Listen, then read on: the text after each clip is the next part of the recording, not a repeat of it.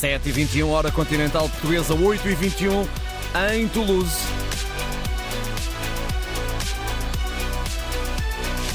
É para onde viajamos agora, Frederico, no nosso fuso edição de fim de semana.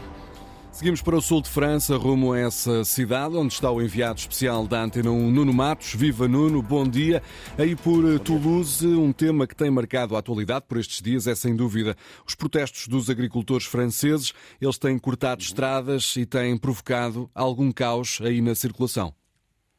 Sem dúvida, instalado o caos com as manifestações dos agricultores eh, que estão a bloquear o acesso a várias cidades em França, como Lyon, Paris e aqui onde nos encontramos em Toulouse.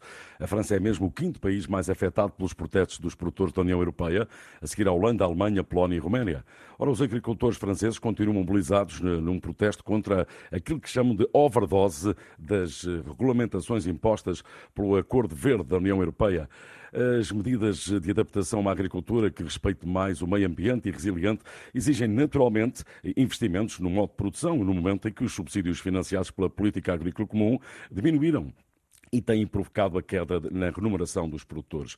Com a proibição cada vez mais frequente dos agrotóxicos e as exigências de qualidade dos produtos, a rentabilidade das plantações e da atividade pecuária também recua naturalmente.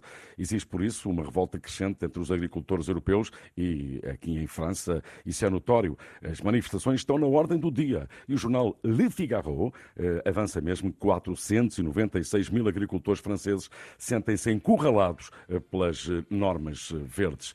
País que já ocupa, o país que já ocupou, melhor dizendo, o segundo lugar do ranking mundial das nações agrícolas, caiu para a quinta posição eh, nos últimos anos. E eh, dá para perceber que os agricultores estão em profunda depressão, em profunda angústia. Uma pesquisa feita mesmo pelo Observatório Nacional do Suicídio mostra que nos últimos anos a taxa de suicídio no setor agrícola é muito superior à observada em outras profissões. Por aqui, na região da Occitânia, nomeadamente nos acessos à sua capital e onde nos encontramos, Toulouse, eh, muitos dos acessos estão eh, cortados pelos, pelas manifestações dos agricultores que colocam a tapar as estradas os seus tratores, os seus caminhões, pneus usados, imaginem até mesmo estrume de animais e, em alguns casos, formam cordões humanos. O principal acesso ao centro comercial, o conhecido centro comercial Blagnac, aqui na região de Haute-Garonne, também chegou a estar cortado uma operação eh, perfeitamente eh, sincronizada pelos agricultores que tomaram conta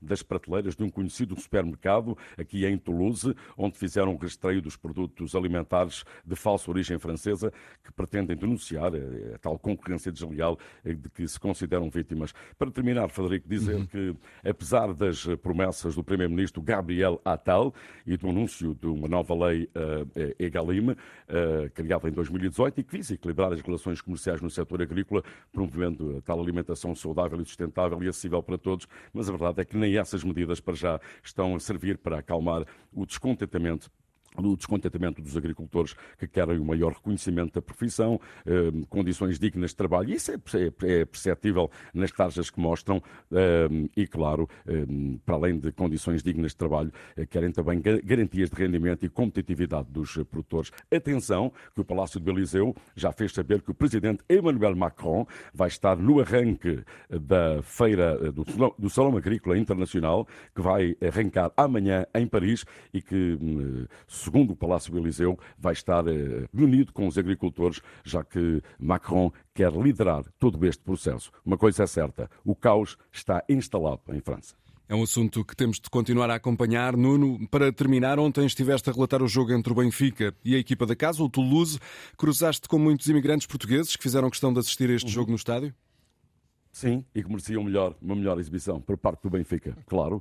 Eh, onde está o Benfica, eles marcam presença, eram cerca de 2.000, 2.500, fizeram muito barulho, apoiaram muito a equipa numa noite de chuva, de vento e de frio. A verdade é que o Benfica não chegou para aquecer o coração dos imigrantes portugueses que marcaram presença neste jogo decisivo e que deu a passagem às águias aos oitavos de final da, da Liga Europa. Uma coisa é certa, o Benfica, se quer chegar longe nesta competição, terá que fazer muito mais e melhor do que fez ontem aqui no estádio do Toulouse.